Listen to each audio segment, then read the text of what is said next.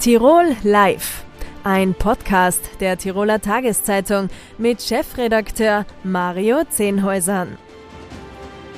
Grüß Gott, meine Damen und Herren, hier ist wieder Tirol Live, das Talkformat der Tiroler Tageszeitung.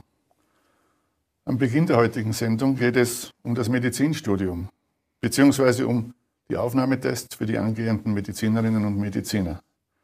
Die sollen nämlich ab 2023 adaptiert werden. Soziale Kompetenz soll in den Vordergrund rücken. Im Studio dazu ist der Rektor der Universität, Medizinischen Universität Innsbruck, Universitätsprofessor Dr. Wolfgang Fleischacker. Herzlich willkommen. Danke. Herr Professor Fleischacker, soziale Kompetenz soll stärker bewertet werden bei den Aufnahmetests. Wieso das? Fehlt es den Ärzten denn an dieser sozialen Kompetenz? Das ist genau eines der Probleme im Übrigen, Herr Zender, also zuerst alle herzlichen Dank für die Einladung und dass Sie mir die Möglichkeit geben, die Dinge ein bisschen weiter auszuführen auch. Also zuallererst ist das eines meiner Probleme in dieser Diskussion, dass im Moment in den Medien so dargestellt würde, als wäre das so ein zentrales Element und es mangle den Ärztinnen und den Studierenden an sozialer Kompetenz und es müsse unbedingt dramatisch angehoben werden. Ich glaube, das ist eine, eine ganz üble Balance, die hier vermittelt wird. Zweifellos brauchen Ärztinnen und Ärzte auch soziale Kompetenz, aber wenn Sie mir ein kleines Korrektiv zu Ihrer Einleitung erlauben, Sie haben gesagt, der neue Test soll die soziale Kompetenz in den Vordergrund rücken. Das möchten wir eigentlich nicht. Wir möchten schon, dass die soziale Kompetenz auch dort erfasst und bewertet wird, aber im Vordergrund sollen schon die anderen Fertigkeiten stehen, die auch jetzt den Test ausmachen. Ist es denn äh, überhaupt möglich, im Rahmen eines eintägigen Tests äh, soziale Kompetenz mit, mit allem, was dazugehört, abzufragen und zu bewerten? Das ist eine gute Frage. Aus meiner bescheidenen Sicht nein. Ich glaube, das ist ein ganz hochkomplexes Feld, das sich ganz schwer erfassen lässt und noch dazu in Querschnittsaufnahmen schlecht erfassen lässt. Also ich glaube nicht, dass es ein, so eine zentrale Rolle in diesem Aufnahmetest spielen sollte, wie es jetzt allgemein vorgeschlagen wird. Ist das der Grund, wieso sich, Sie sich in einer ersten Stellungnahme äh, dafür ausgesprochen haben, am bisherigen Test festzuhalten? Wir möchten schon am Test festhalten, was nicht bedeutet, dass es nicht da oder dort Adaptierungen geben kann. Also ich habe nichts dagegen, wann der Anteil der jetzt 10% ausmacht, der sozialen Kompetenzprüfung an dem Test et etwas angehoben wird. Ich meine etwas und betone das absichtlich. Also Adaptationen sind immer nötig bei Aufnahmeverfahren. Wie muss man sich denn das vorstellen? Wie, wie fragt man soziale Kompetenz bei so einem Test ab?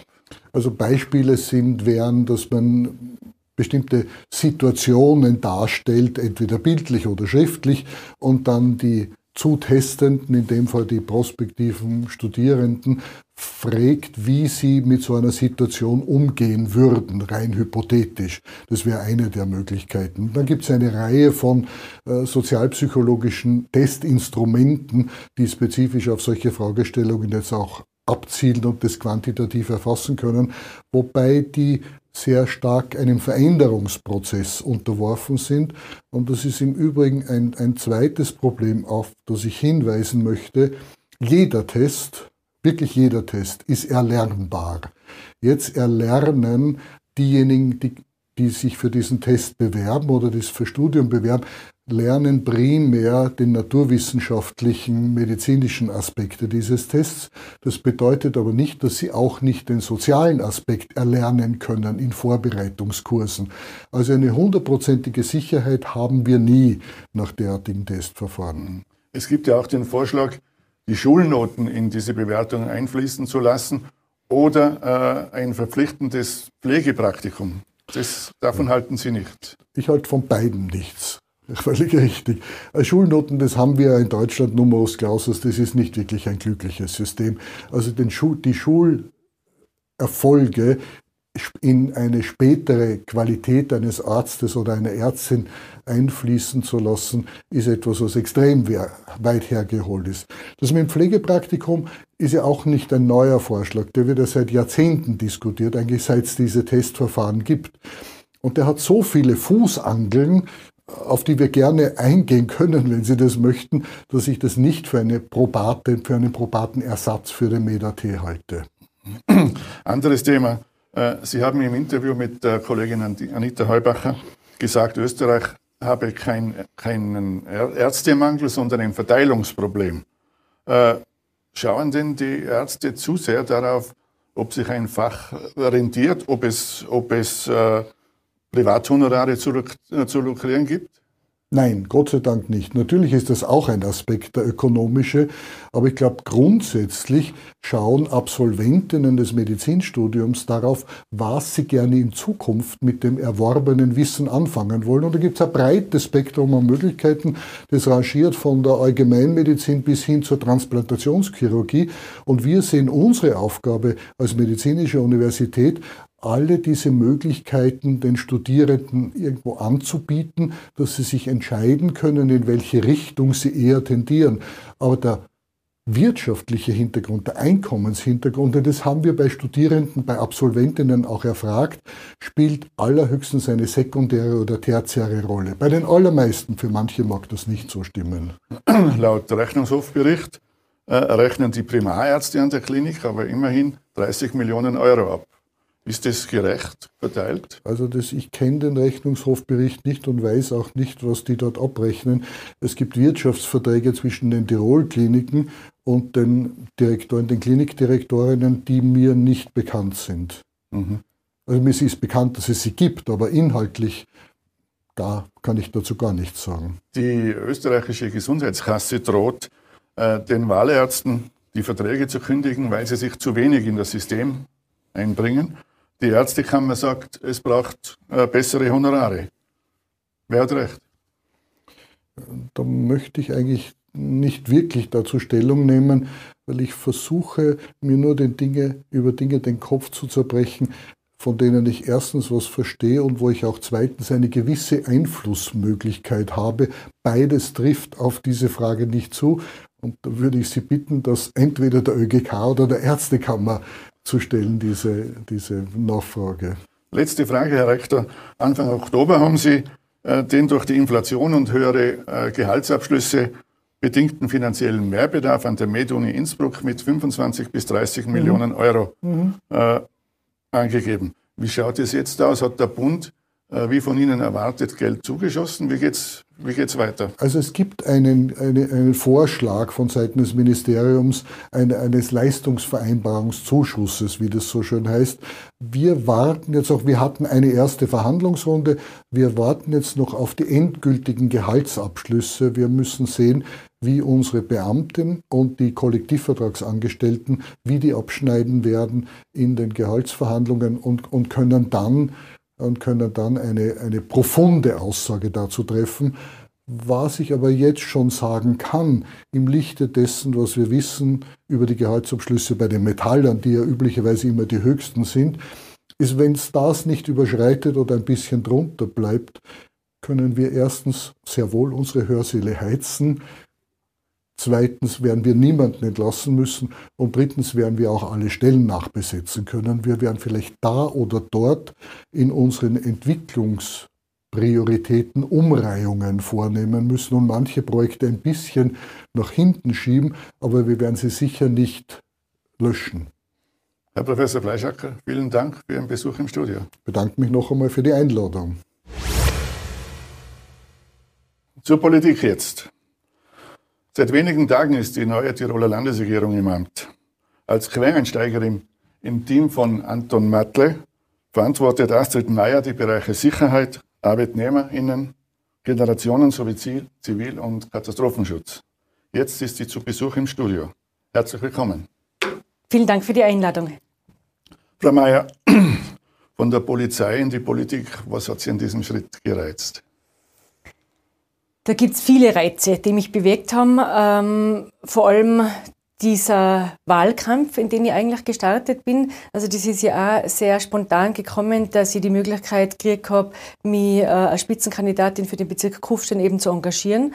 Und das habe ich mit voller Leidenschaft und Enthusiasmus eben äh, ausgeübt, obwohl ich davor politisch noch nicht tätig war, weil ich einfach der Meinung bin, man kann durchaus als junger, aktiver Mensch ähm, gute Dinge bewirken. Und das war eigentlich mein Ansporn. Ähm, aufgrund dessen habe ich eben diese Kandidatur gemacht. Und zum Zweiten eben dann, um die Frage zu beantworten, ähm, als dann der Ruf von Anton Matle mich erreicht hat, äh, hat mir das natürlich sehr gefreut. Es war für mich sehr spontan, sehr überraschend, doch. Und habe aber dann den Schritt gewagt, obwohl es kein leichter Schritt war, weil jeder, der mich kennt, weiß, dass ich eine leidenschaftliche Polizistin bin und meinen Beruf wirklich ähm, sehr gerne ausübe, habe ich aber trotzdem dann gesagt, na, diese Chance äh, möchte ich gern äh, in Anspruch nehmen und wahrnehmen, weil ich eben ähm, ja, Dinge bewirken kann jetzt in dieser Funktion und dazu mein Bestes geben werde. Sie werden in erster Linie mit dem Begriff Sicherheit in Verbindung gebracht. Äh, bis jetzt hat es dieses, dieses Ressort, dieses Sicherheitsressort so nicht gegeben, weshalb äh, sich also viele fragen, ob es sowas denn überhaupt braucht. Also ich möchte eingangs äh, jedenfalls erwähnen, dass ich nicht nur Sicherheitslandesrätin bin, sondern eben auch Arbeitslandesrätin. Ich bin Landesrätin für unsere Generationen und ich bin natürlich auch für den Zivil- und Katastrophenschutz zuständig. Das, was es früher auch schon gegeben hat in dieser Form. Was man sich aber natürlich äh, gerade in der heutigen Zeit schon vor Augen führen muss, ist, dass äh, Sicherheit in aller Munde ist, ob es dort um die gesellschaftliche Sicherheit geht, ob es um die soziale Sicherheit geht, das sogenannte Auffangnetz ja, in der heutigen Zeit, dass niemand äh, in unserem Land im Regen stehen gelassen wird und eben die wirtschaftliche Sicherheit. Also dieser Sicherheitsgedanke, den muss man schon viel breiter denken als nur die bloße Polizistin hinter dem Thema Sicherheit. Sie sind ja auch zuständig für das Landespolizeigesetz. Äh, das ist Ihr ureigenstes Metier. Sind Sie denn mit dem bestehenden Gesetz zufrieden oder, oder gibt es da in Zukunft Änderungen? Also ich bin 2002 eingetreten bei der Polizei und habe das Landespolizeigesetz eigentlich so fast so gelernt, wie es heute nur ist. Also, soweit ich mich zurückerinnern kann, ist es in äh, guten 20 Jahren jetzt, glaube ich, ein einziges Mal aufgemacht worden und da hat man eben die Prostitution äh, geendet, dass man eben auch dieses, ähm, diesen Freier eben äh, unter Strafe stellen kann und eben die aggressive Bettelei äh, unter Strafe zu stellen. Und das ist, glaube ich, in 20 Jahren das einzige Mal gewesen, wo man das Polizeigesetz aufgemacht hat. Und natürlich sind wir für das zuständig, aber man wird, äh, meine Expertise wird mit einfließen, man wird einen Gesetzentwurf vorbereiten und letztlich macht der Landtag das Gesetz und niemand anderer. Äh, Sie haben es erwähnt, 20 Jahre Polizeiarbeit. Wie schaut denn Ihr Befund aus? Wie steht es um die Sicherheit in Tirol? Also ich habe sehr wohl ja 20-jährige Erfahrung und äh, in allen möglichen Bereichen, die das äh, polizeiliche Leben bietet. Ich bin ganz normal Funkstreife gefahren, gerade dass sich das der Zuseher auch vorstellen kann. Ich habe im Bereich äh, der Kriminalpolizei äh, viel gesehen und viel erlebt, intensiv dort gearbeitet. Ich habe in jedem Stadt- und Bezirkspolizeikommando fast im Tiroler Unterland zumindest gearbeitet und meine Erfahrung sammeln dürfen. Also ich kenne auch dort die Unterschiede und ich habe eben auch bei der Fremdenpolizei meinen Dienst versehen dürfen, abgesehen davon, dass ich nur kurze Zeit im Kabinett war und daher meine politische Erfahrung sammeln habe dürfen. Und ich kann mit guter Sicherheit sagen, dass es in Tirol äh, definitiv um eine gute Sicherheit äh, geht und dass wir in Tirol auf ein gutes, äh, funktionierendes Organisationswesen zurückgreifen können. Eine private Frage. Ihr Lebensgefährte, der frühere und künftige Landespolizeidirektor Helmut Domatz, äh, die Opposition kritisiert jetzt, dass äh, die Sicherheitspolitik in Tirol eine Familien-GmbH äh, wird. Können Sie das nachvollziehen?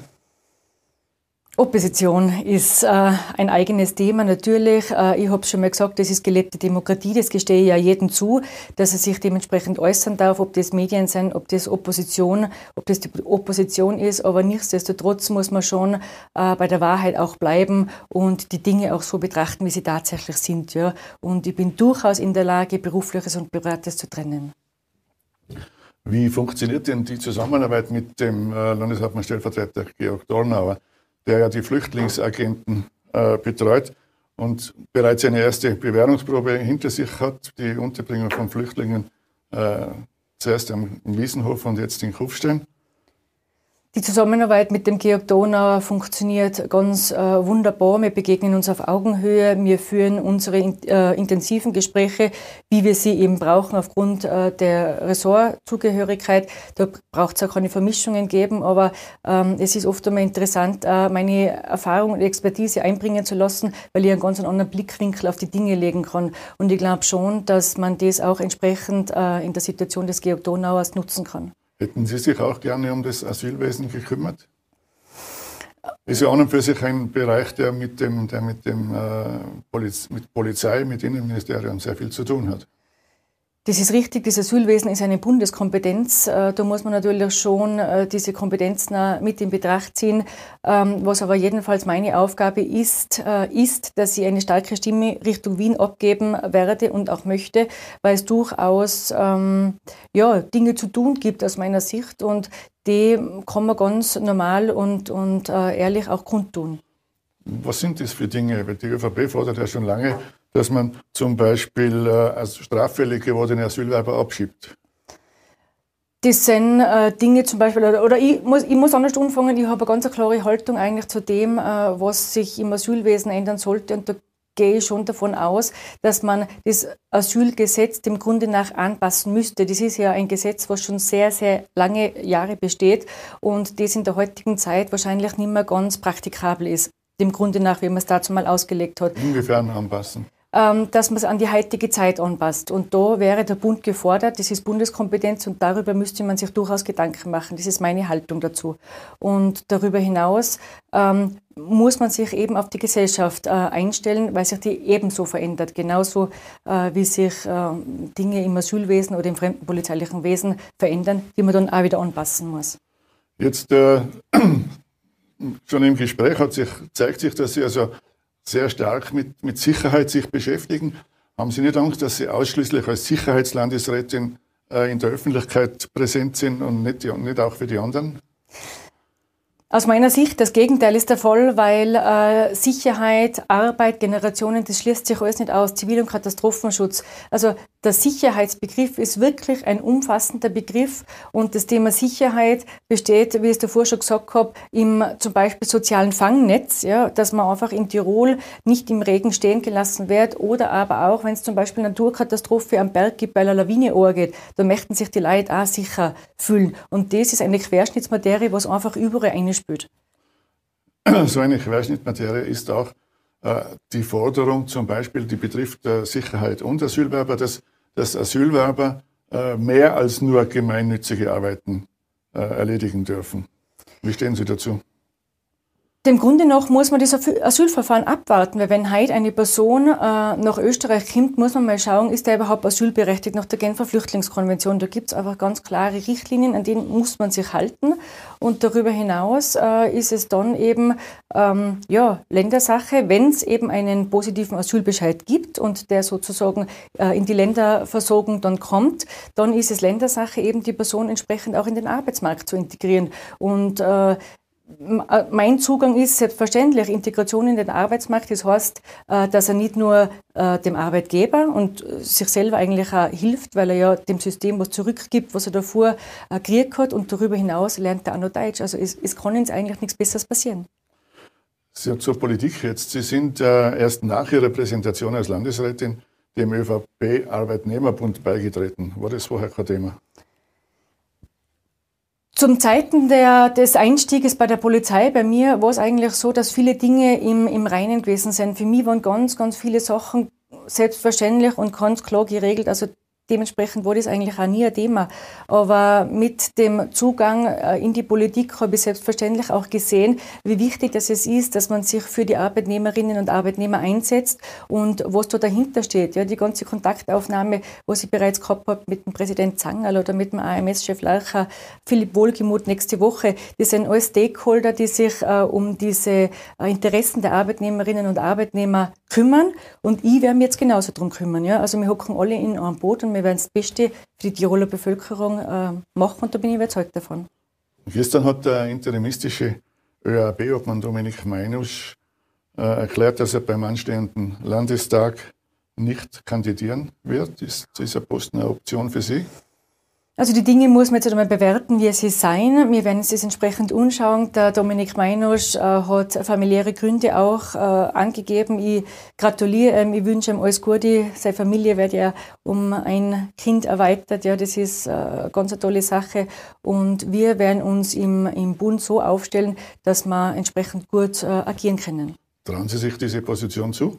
Der, der Meinosch hat ja in seiner Erklärung äh, gefordert, dass ein, ein politischer Routinier sich äh, um diesen Posten bewerben soll? Das ist die Ansicht des Dominik Meiners, das ist durchaus legitim. Äh, selbstverständlich braucht es immer ein bisschen Erfahrung und einen, einen Hintergrund, dass man den auch weiß. Aber ich bin eine engagierte, junge, motivierte äh, Landesrätin und ich traue mir selber alles zu. Letzte Frage, Frau Landesrätin. Wo sehen Sie denn die, größte, die größten Herausforderungen für Tirol? Ist es äh, die Gefahr eines längerfristigen Blackouts oder sind es die drohenden äh, Naturkatastrophen, die illegale Migration, die, die wieder deutlich im, im Steigen sich befindet? Ist es die zunehmende Gewaltbereitschaft, die Cybercrime oder was, was sind für Sie die, die größten Herausforderungen, die sich in den nächsten Jahren, äh, die Sie, denen Sie sich widmen müssen? Natürlich gibt es Herausforderungen. Äh, für das hat man auch ein Regierungsprogramm geschrieben, wo ganz, ganz viele Punkte äh, mit umfasst sind, was wir jetzt gerade angesprochen haben. Da werde ich mich in erster Linie darum kümmern, dass auch diese Punkte abgearbeitet werden, weil da hat man sich dabei ja was gedacht, wo man das äh, verfasst hat. Und selbstverständlich Blackout ist in aller Munde. Da wird man ganz speziell zusammenarbeiten mit den entsprechenden Stakeholdern. Das haben wir auch schon gemacht. Das weiß ich aus der polizeilichen Erfahrung heraus, dass da schon viel getan wurde. Dazu mal halt auf der anderen Seite, was meine Person anbelangt. Und was das Thema Cybercrime angeht, da werden wir selbstverständlich auch mit den äh, Landespolizeidirektionen, mit dem Bund eng zusammenarbeiten, wenn es um, um das Thema Aufklärung, Prävention geht. Und äh, alles drumherum wird sich eben ergeben und, und wir sind bestens gerüstet, um eben Herausforderungen entsprechend anzugehen. Frau Landesrätin, vielen Dank für den Besuch im Studio. Ich danke Ihnen. Meine Damen und Herren, das war Tirol Live für heute. Vielen Dank fürs Zusehen. Tirol Live, ein Podcast der Tiroler Tageszeitung. Das Video dazu sehen Sie auf tt.com.